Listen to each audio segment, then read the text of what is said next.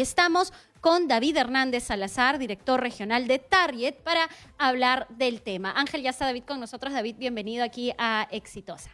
Pues muchas gracias, gracias por la invitación y eh, qué bueno poder aclarar algunos temas y dudas que se tienen sobre estas condiciones que se pueden alcanzar, obviamente en una buena relación que tenga tanto la autoridad como los operadores de transporte público, pero sobre todo reconociendo que hay condiciones que deben superarse, porque si comenzamos a hablar en temas técnicos de subsidio específicamente, hay que recordar que ya el decreto supremo 022 del MTC del año pasado, del 2019, que, que aprueba la política de subsidio, específicamente en el, capítulo, en el título cuarto, ¿de acuerdo? Específicamente el 4.2, refiere que no hay subsidio para las empresas que no tienen concesión, ¿de acuerdo? Entonces, mal hacen los operadores, y justamente creo que es una de las visiones que se tiene que tener, el sector debe tecnificarse, deben tener propuestas técnicas, no gremiales, ¿de acuerdo? No es un tema de pensamiento colectivo, sino debemos comenzar a un modelo de organización técnica.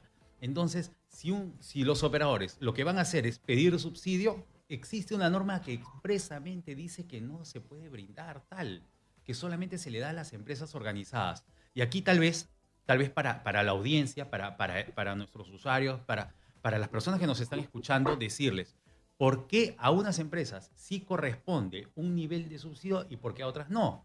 Y pongámoslo en claro.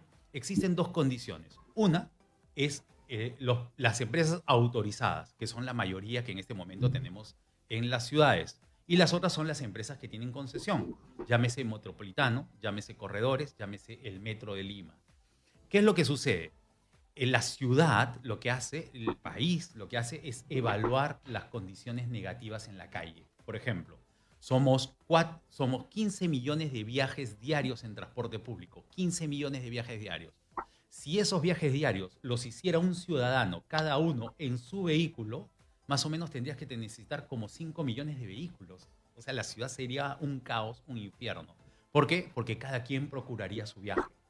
Por lo tanto, se hace esta evaluación y dice, ¿qué es más eh, beneficioso para la ciudad? Que cada quien trate de moverse por su cuenta o que haya un servicio ordenado, eficiente, una sola contaminación, un solo, no, que no haya congestión.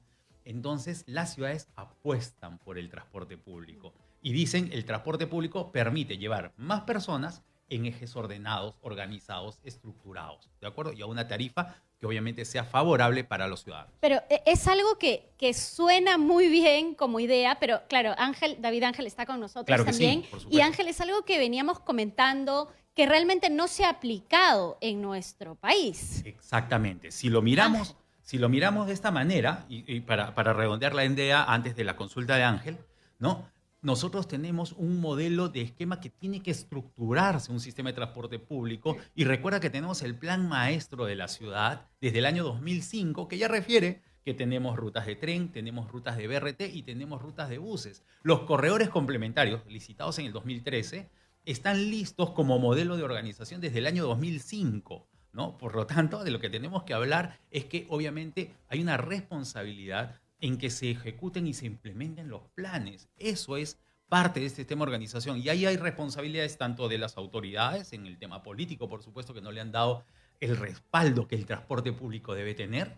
Y por supuesto los operadores en, en, los grupos que no han caminado hacia la concesión y que muchos de ellos no la quieren, o sea, no quieren ordenarse. Y eso tampoco es bueno. Porque mira, ahora estamos sufriendo justamente esas condiciones. No sé, Ángel quería... Sí, Ángel.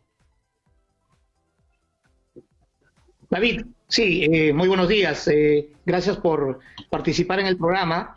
Y creo que es importante eh, considerar lo que va sucediendo día a día, ¿no? O sea, hay una suerte de, crítica de un sector que por qué si el metropolitano y los corredores complementarios reciben una compensación o un subsidio de parte del Estado y por qué el resto del transporte urbano convencional no lo recibe, ¿no? Entonces, eh, ¿Qué es lo que pasa al respecto? Es importante eh, que, la gente y, el transporte en general eh, pueda, pueda entender, ¿no? Porque yo no creo que acá se trate de una disposición de parte del gobierno, digamos, de, poder marginar a alguien o, que sea un subsidio entregado de manera discriminatoria. no creo que eso esté ocurriendo. O sea, acá hay reglas de juego, hay un marco legal, ¿no? y en todo caso, ¿Cuáles son esos problemas que se tiene para que el transporte urbano convencional reciba un subsidio Completamente de acuerdo. Claro que sí, Ángel. sido tan igual como los corredores complementarios del metropolitano, David. Claro que sí.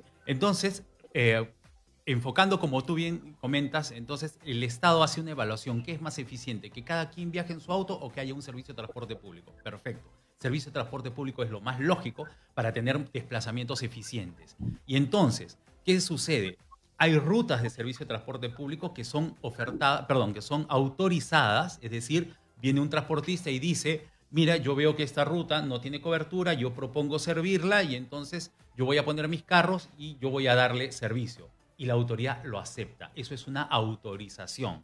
Y ese es el transporte urbano convencional, ¿no? Así es, es el transporte urbano convencional. Por lo tanto, como el Estado no ha intervenido absolutamente en nada, solamente que autoriza las condiciones de servicio y seguridad para el usuario, la tarifa es libre.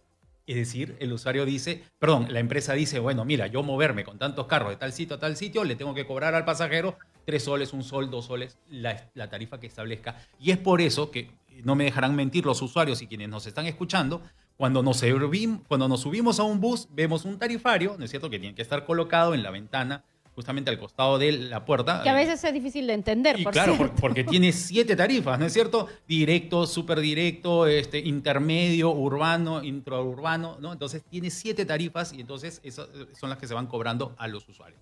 Perfecto, entonces no ha intervenido el Estado y ahí eh, la empresa pone su tarifa libre mercado como... Además, no puede intervenir el Estado, David, porque ahí, eh, digamos, la tarifa se, maneja por la oferta y la demanda, ¿no es cierto? libre mercado con condiciones en las cuales el Estado lo único que pide es que sí se cumplan condiciones de seguridad. ¿De acuerdo? Esa es la autorización. Cosa diferente es la concesión. Es decir, yo mido un espacio de demanda veo que hay muchas eh, mucha, eh, personas que necesitan el servicio, organizo una red de servicio, planteo cómo deben ser brindados los servicios, los troncales, las condiciones de, la concesión. Así, y por lo tanto le exijo al quien la vaya a dar, le exijo que ponga una tarifa, ¿no es cierto?, que sea competitiva con lo que existe. ¿De acuerdo? Entonces, ahí donde el Estado interviene, donde pone condiciones y donde establece criterios de servicio que deben ser cumplidos, ese modelo de concesión se juntan en un contrato de concesión. Las empresas postulan a ver quiénes pueden brindar ese servicio, se comprometen a brindar el servicio y el Estado se compromete a darles una, una, un contrato que permita que esas condiciones se mantengan durante el periodo de concesión. 12 años en el caso del metropolitano, 10 años en el caso de los corredores. Ambos casos tienen posibilidad de expandirse en base a inversiones que, que los concesionarios hagan, pero entonces se establece una condición de respeto entre ambos. Mira qué diferente es un contrato de concesión con una autorización. La autorización puede ser eh, rescindida por la autoridad, el contrato no, el contrato está sujeto. Entonces, desde tu postura, ¿cuál podría ser la forma, uno, para otorgar el subsidio al transporte convencional, que es lo que tenemos, y dos, para ordenar ese transporte convencional? ¿Todos tendrían que ser concesionados? En, lo que dice la norma, la 1599, desde el año 2012, es que todo debería irse a concesión. Todo debería irse a concesión. Y por una u otra razón, políticas muchas, se ha venido aletargando las condiciones de servicio eficiente. Lo que tenemos de corredores, que debería estar en toda la ciudad, lo que tenemos de corredores es el 10% de los corredores. Deberíamos tener más. En este momento no deberían haber 2.000 buses de buena calidad, deberíamos tener 15.000 buses de buena calidad. Por lo tanto, lo que debe apurarse es el proceso de concesión y en el cual los operadores, que obviamente del servicio convencional, que quisieran quedarse en las cosas como están y que sabemos que no están bien, por eso es que se critica mucho esa posición, cómo quedarnos en el modelo en el que estamos, ¿no es cierto? Si está terrible. Hay accidentalidad, congestión, irrespeto a los usuarios, mira las condiciones negativas que hay. Entonces tenemos que pasar a un modelo de concesión. Lo que pasa es que ahora Claro, se critica el modelo de concesión, pero lo que pasa es que no está completo. Tenemos que pasar a completarlo. Eso es uno. Por lo tanto, para cerrar el concepto que me preguntabas de quién sí puede tener una concesión, eh, perdón, un subsidio es aquel que tiene un contrato de concesión y al cual se le ha pedido que no lleve pasajeros, ya el Estado pide, ¿no es cierto? Tú debías llevar tantos pasajeros, yo te estoy obligando a que no los lleves. O sea, te cambio las reglas del juego y por eso te ayudo. Exactamente. Y es por eso que se da este subsidio, ¿de acuerdo?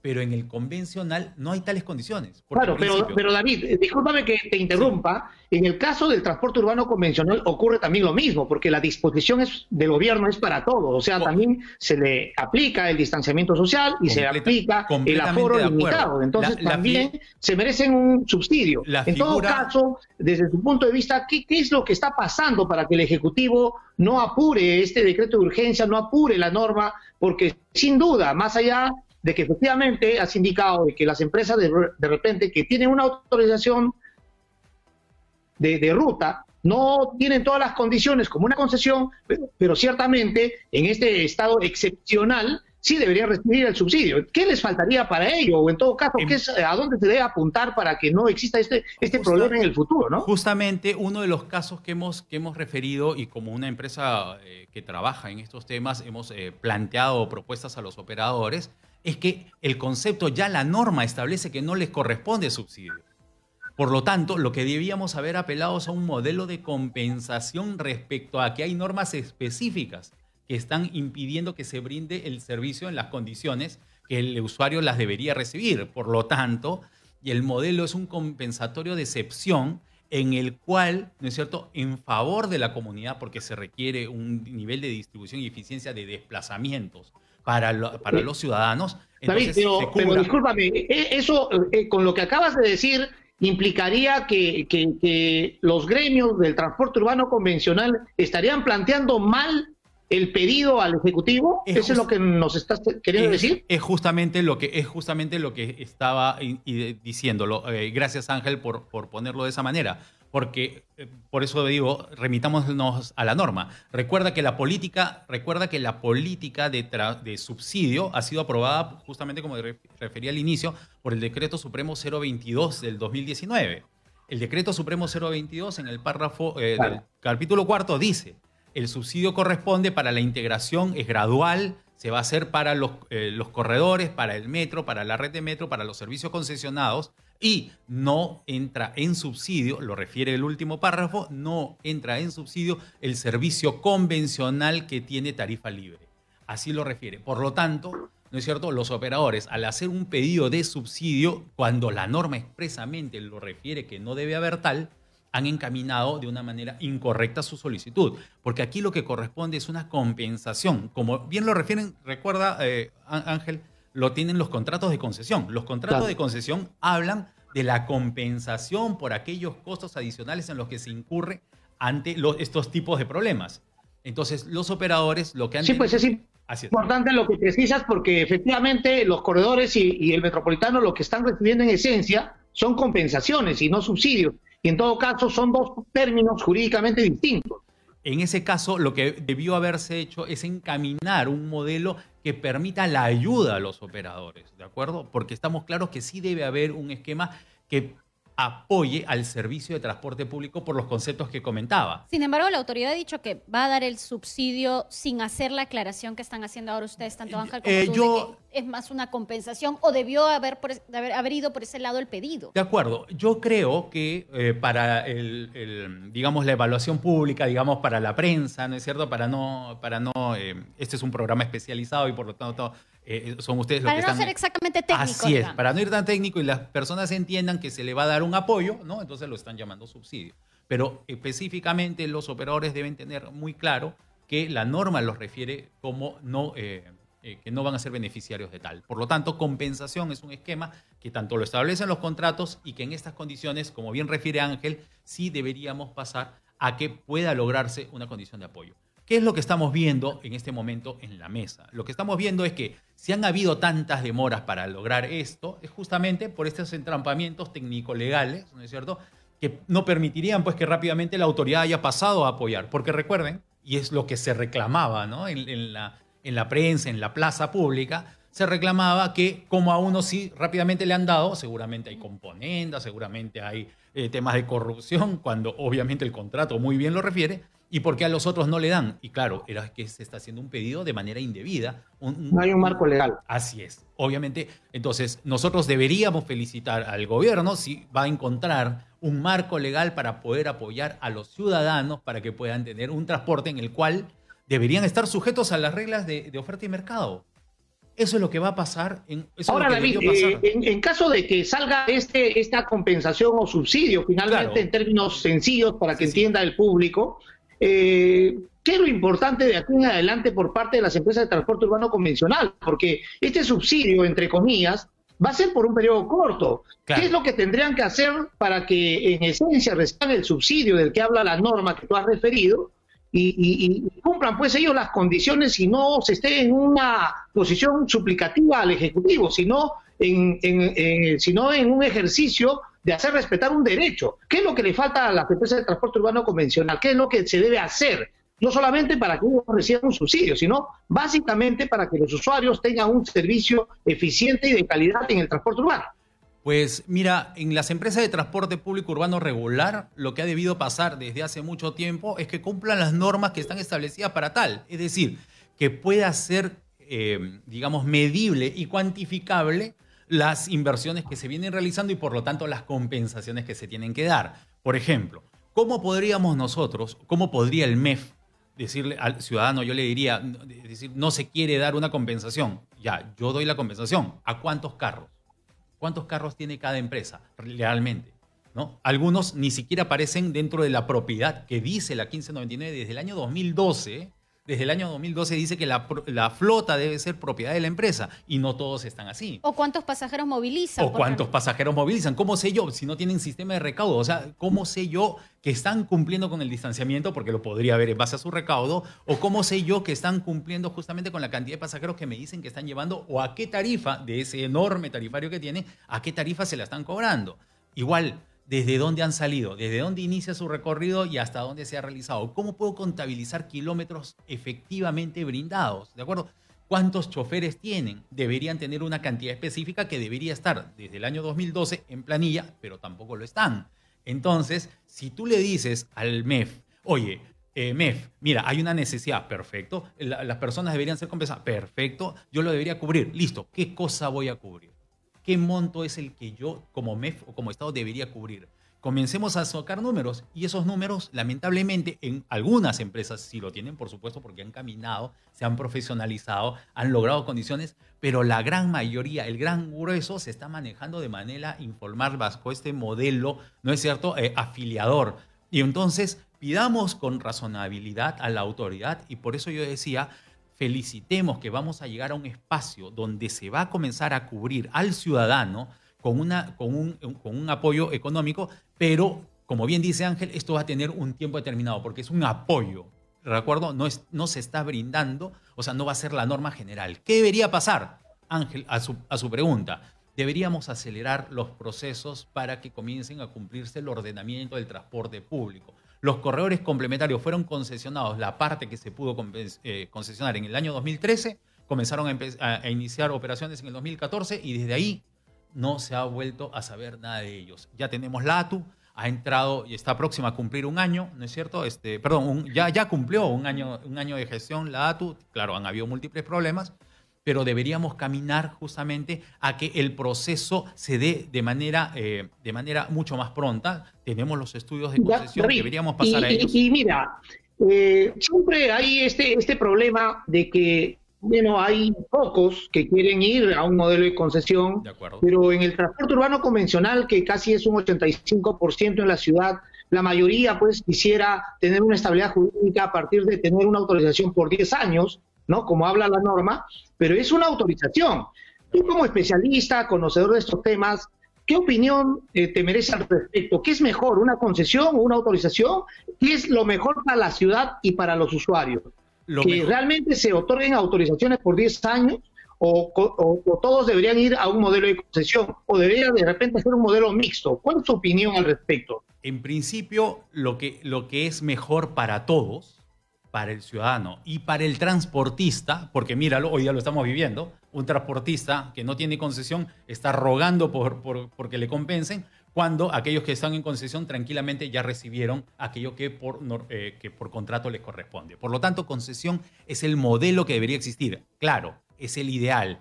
De lo que estamos a concesión sí debe haber un esquema de transición, una transición que apoye al empresario peruano, al operador peruano, a que logre su mejora continua. ¿Cómo vamos a hablar de mejora del transporte? ¿no? Si yo dijera, voy a mejorar el transporte, claro, que vengan transportistas suecos y ya está, y tenemos un transporte de maravilla, ¿no? Y entonces todo va a ser fantástico y maravilloso como todo es en Europa. Solucionar las cosas es arreglarle las cosas a, los, a nuestros compatriotas. Entonces, la autoridad a quien le tiene que solucionar el problema es tanto al usuario como al transportista peruano. Y para poder lograr un esquema de transición deben darse condiciones. A mí, obviamente, debemos caminar a un modelo de concesión, pero debemos apoyar a la, autoridad a que tenga la, la, flexibilidad de poder ir logrando vía autorizaciones de cortos plazos, de muy cortos plazos, o contratos de concesión de muy corto plazo, a que pueda irse consolidando el sistema es decir, completando la red que necesitamos para que tengamos servicios de calidad, pero también para que pueda irse consolidando los transportistas a quienes debemos darle la mano, porque, por favor, yo sí quisiera eh, que las personas reflexionáramos sobre esto, ¿no? Muchas veces nos quejamos del transporte, decimos que el transporte está mal, pero el transporte ha estado en unas condiciones casi de abandono político. ¿De acuerdo? De abandono político. Los técnicos saben qué cosa hay que hacer, los transportistas saben qué cosa hay que hacer, no se ha podido ejecutar, no ha habido una mirada de continuidad de un proceso de crecimiento y por lo tanto sacarlo adelante necesita que le pongamos el hombro a la autoridad, permitiéndole flexibilidad para lograr el cambio y a los transportistas dándole los apoyos que necesitan para que participen de manera obviamente eficiente en la ciudad. Bien, David, muchas gracias eh, por estar con nosotros. Y claro, lo que menciona eh, David Hernández Salazar, director regional de Target, es muy importante que sea la autoridad líder la que empuje este cambio en beneficio de todos nosotros.